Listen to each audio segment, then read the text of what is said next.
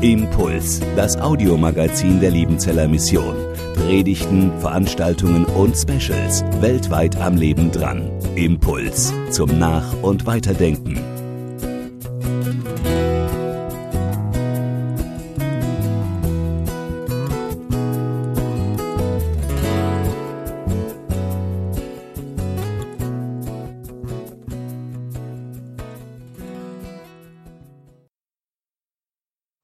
Thomas, ich habe mich sehr gefreut, dass du gerade diese Josua-Stelle ausgewählt hast für den heutigen Morgen und dass wir diesen Gottesdienst so zusammen feiern können. Thomas, du bist ähm, Kanzler der Internationalen Hochschule in Liebenzell. Also ich kenne eigentlich keinen Kanzler, ich kenne eine Kanzlerin, also auch nicht persönlich. Ähm, aber immerhin kenne ich jetzt einen Kanzler persönlich, das ist ja schon mal gut. Aber was macht denn der Kanzler eigentlich? Braucht's denn? Wenn ich jetzt Nein sage, dann kann ich gleich gehen. Genau, äh, ja, dumme also, Frage. Ich, nee, ist alles okay. Ähm, Rektor und Kanzler leiten eine Hochschule. So steht es im baden-württembergischen Landeshochschulgesetz. Ähm, die zwei sind also Hochschulleitung wenn man es jetzt so ein bisschen salopp ausdrücken will, könnte man sagen, der Volker Geckle als Rektor ist dafür zuständig, dass wir das Richtige machen. Also er ist für das Akademische zuständig. Und ich als Kanzler bin dafür zuständig, dass der Laden läuft, also für alles Administrative. So ganz grob. Für alles Administrative sagst du. Aber du hast mir bei der Vorbereitung gesagt, dass es deine Leidenschaft ist, Menschen und in diesem Fall auch junge Menschen zu fördern und zu begleiten. Und das widerspricht sich auch ein bisschen. Also du bist ja fürs Organisatorische zuständig. Oder ich finde es auch gerade schön, muss ich sagen. Ja, das ist eine gute, das ist eine gute Mischung, finde ich auch. Also äh, wenn du ab und zu mal im MSZ bist, also hier Missions- und Schulungszentrum, kannst du ja, wenn wieder Corona vorbei ist, im Büro vorbeikommen, dann wirst du merken, meine Bürotür ist meistens offen und soll damit auch signalisieren, äh, könnt reinkommen, was dann auch oft von Studis wahrgenommen wird. Also Menschen begleiten, das, da schlägt mein Herz dafür, Leute zu fördern, zu fordern, weiterzubringen. Und ich finde es ein Riesenvorrecht, äh, auch junge Leute ein Stück weit in ihrem Leben zu, zu begleiten, auch dann oftmals zu, zu ermutigen. Ermutigen, das spiegelt sich in deinem ausgewählten Text wieder. Und ich glaube, gerade in dieser Corona-Zeit sogar auf dem Tisch liegt noch so eine dumme Maske, ja. Also gerade jetzt brauchen wir diesen Mut. Ich habe schon gesagt, warum hast du ausgerechnet diesen Text ausgewählt? Ist unser Trautext. Trautext von Dorothee und von mir. Ah, da hast du gedacht, Herztext, dann musst du den Trauvers nehmen. Ja, also das auch. Aber äh, dieser Josua-Text, der begleitet mich eigentlich schon, schon ganz lang in meinem Leben.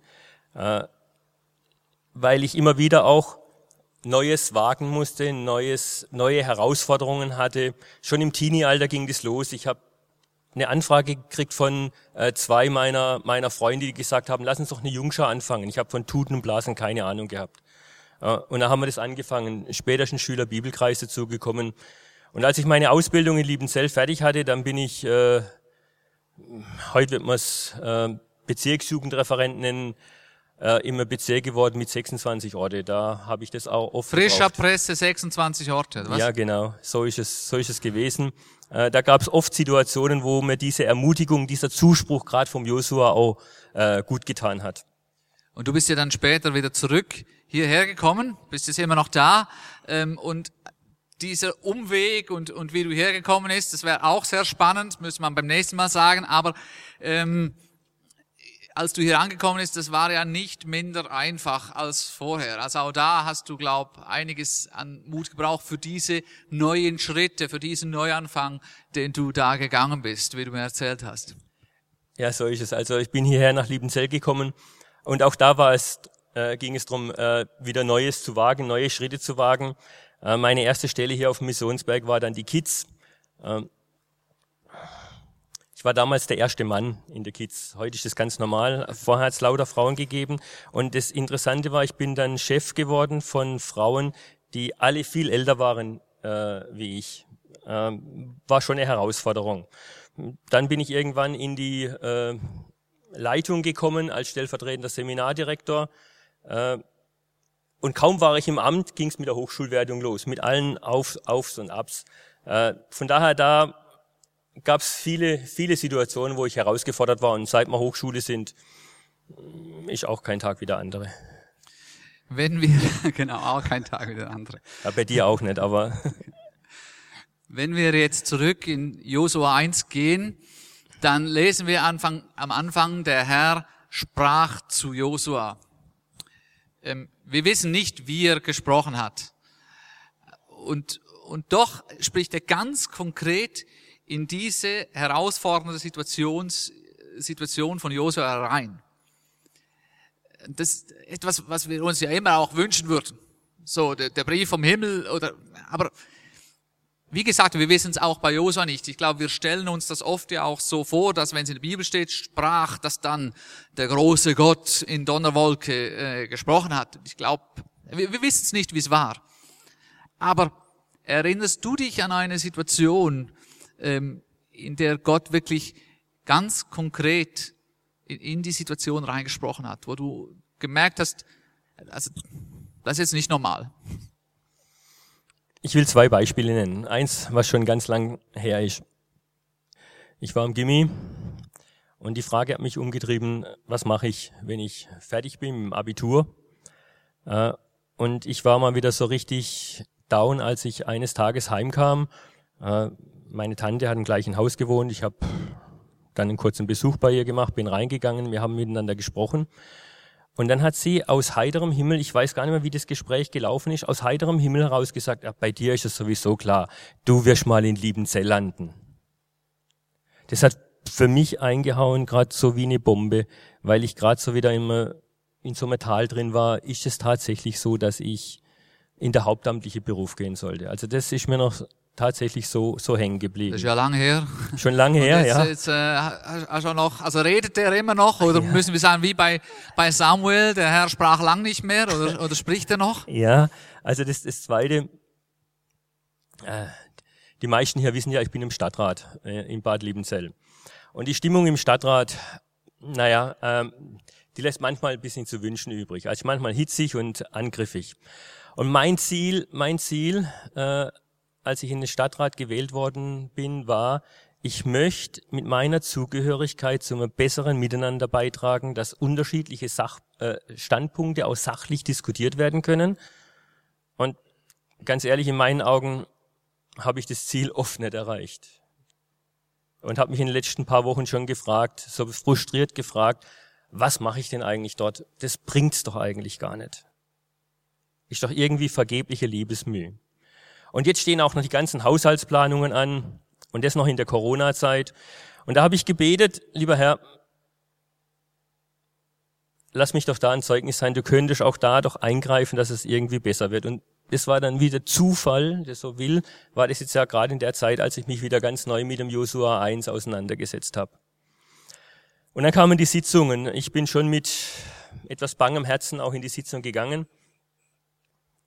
Und dann habe ich, wie es in dem Text zum Ausdruck kommt, mir ein Herz gefasst und konnte Dinge in die Diskussion tatsächlich ruhig und sachlich einbringen. Wir sind noch lange nicht durch. Mein Kompromissvorschlag wurde auch leider abgelehnt.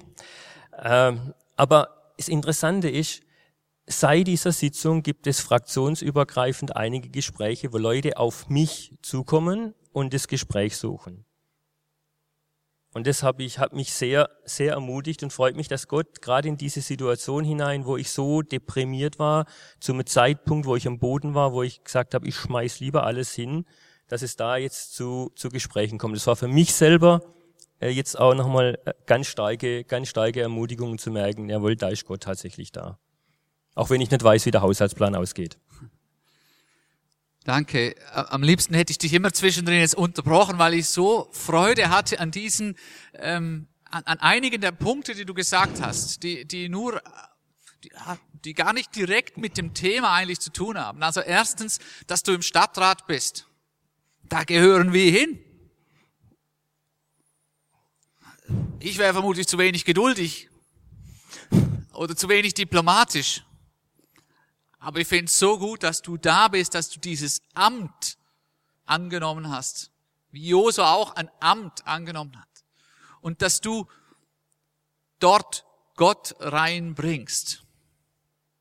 Dass du betest, Herr, ich möchte. Und dass du dort ein Verbinder sein möchtest. Einer, der das Klima verbessert. Wie wäre es doch schön, wenn wir Christen das Klima einfach verbessern würden, dort wo wir sind. Und oft sind Christen diejenigen, die das Klima vergiften. Und das ist so traurig. Und das, also, genau. Aber ich muss zurückkommen. Ich weiß, aber ich hatte einfach Freude, das zu hören. Und ich danke dir für, für deinen Einsatz auch für diese Stadt. Bei Josua ging es ja nicht nach Liebenzell und sein Amt war noch ein bisschen schwieriger, glaube ich, darf man schon sagen, als der Stadtrat. Das war schon eine große Kiste. Also in dem Moment, als Gott zu Josua spricht, steht das Volk Israel vor Jericho, einer der bestbefestigten Städte der Zeit. Und ähm, da ist es jetzt dieses verheißene Land, was Gott dem Volk durch Mose versprochen hat, wo Milch und Honig fließen sollen. Und der Mose, das war der Held. Der Mose, der, das war derjenige, der, ähm, ja, wir hatten es davon, der, der, der halt das Schilfmeer geteilt hat mit seinem Stock. Der das Manna hat regnen lassen. Natürlich hat's nicht Mose gemacht, aber er war der Held. Er hat das Gesetz von Gott selber bekommen. Das Gesetz, das sie so über alles liebten. Und jetzt kommt Josua. Also da kannst du nur verlieren, gell? Da kann man wirklich nur verlieren. Und wenn du nach so einem Leiter kommst, also da, ja, keine Chance. Und die Stadt Jericho einnehmen, menschlich unmöglich. Und diese Situation rein nimmt sich Gott Josua und seiner Zweifel und seiner Fragen an und redet zu ihm. Und du hast dir viele Gedanken darüber gemacht, in den letzten Jahren, aber auch in den letzten Wochen. Und ich freue mich, dass du uns da mit reinnimmst und einige dieser Prinzipien, könnte man schon fast sagen, von dem, was Gott gesagt hat, mit uns teilst. Vielen Dank, Thomas. Ja, das war tatsächlich so. Also die Situation des Josua, der Josua war nicht zu beneiden. Nachfolger von Mose zu werden. Da kann man sich fragen, sind die Schuhe nicht einfach ein bisschen zu groß? Dann diese riesige Aufgabe und dann auch noch das Volk. Wenn er den Text lest und so ein bisschen über unseren Text hinaus, dann werde da eine Stelle kommen, wo das Volk sagt, jawohl, Josua, wir werden dir folgen.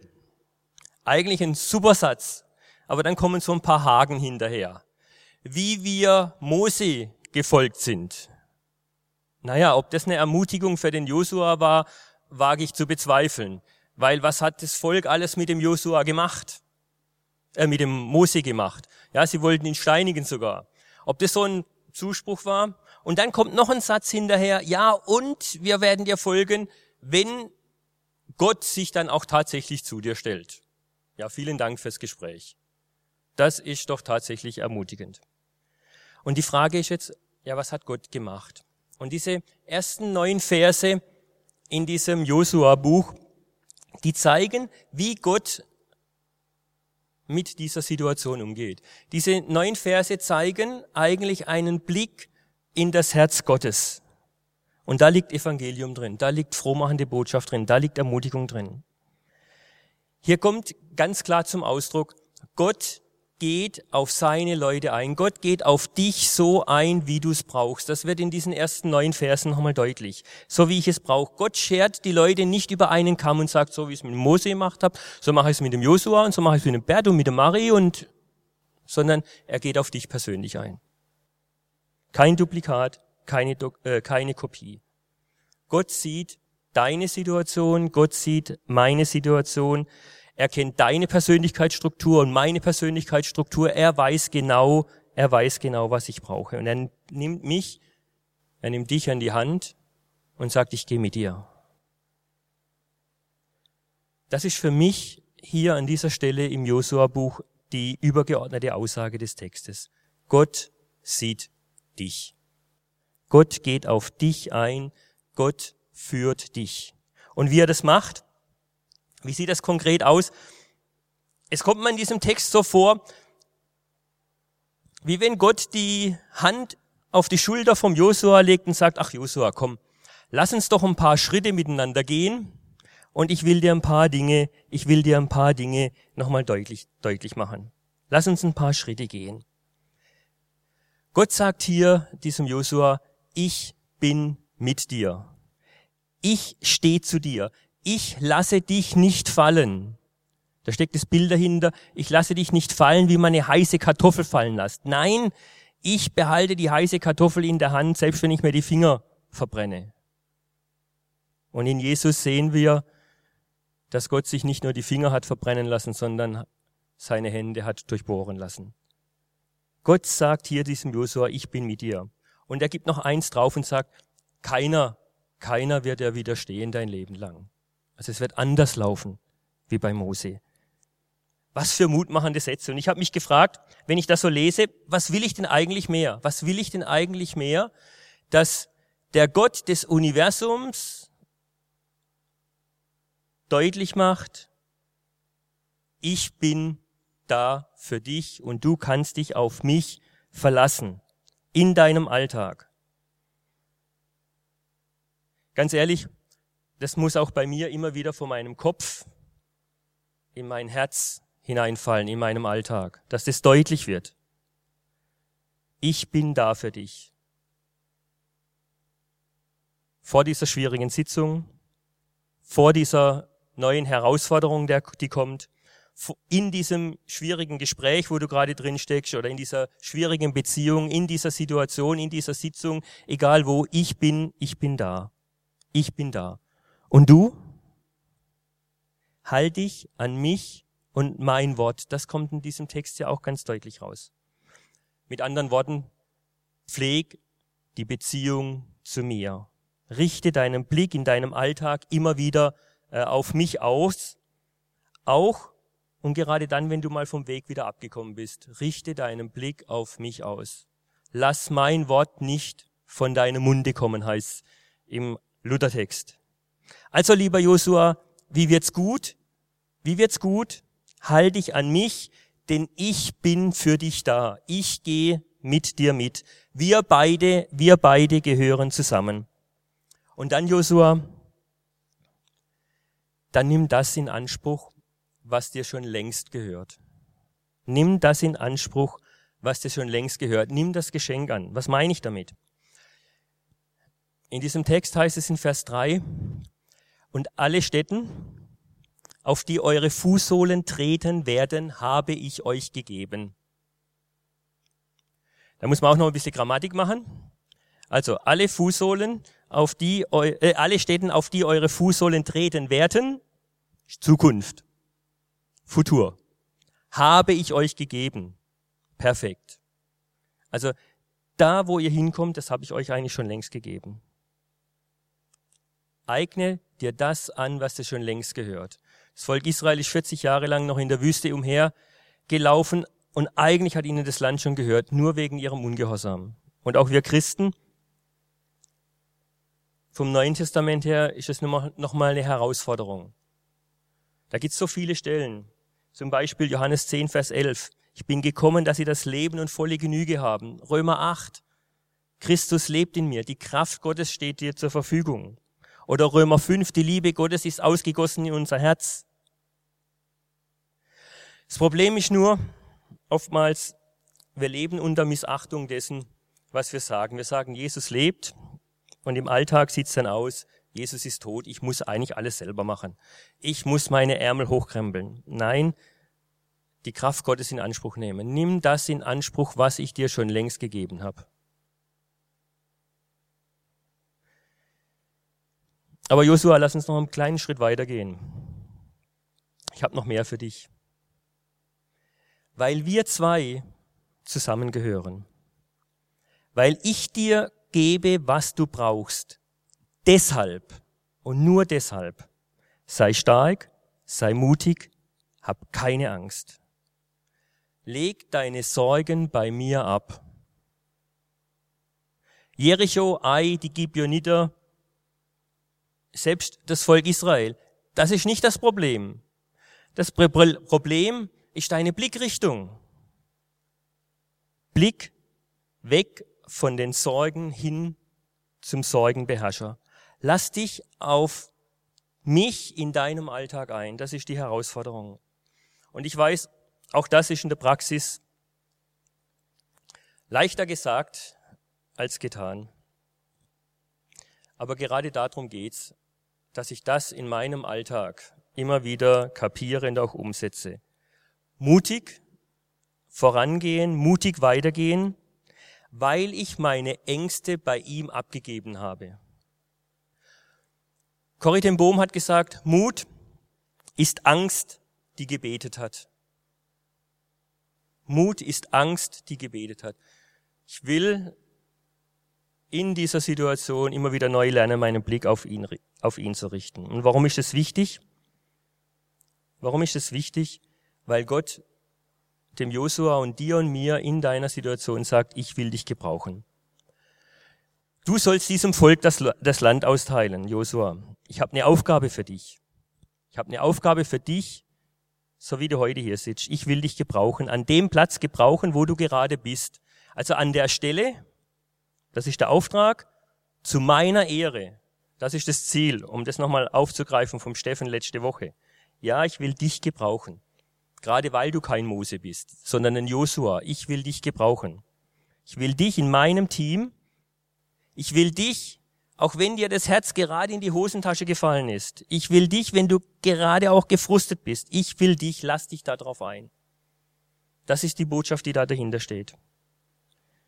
Denn, und das ist das letzte Bild,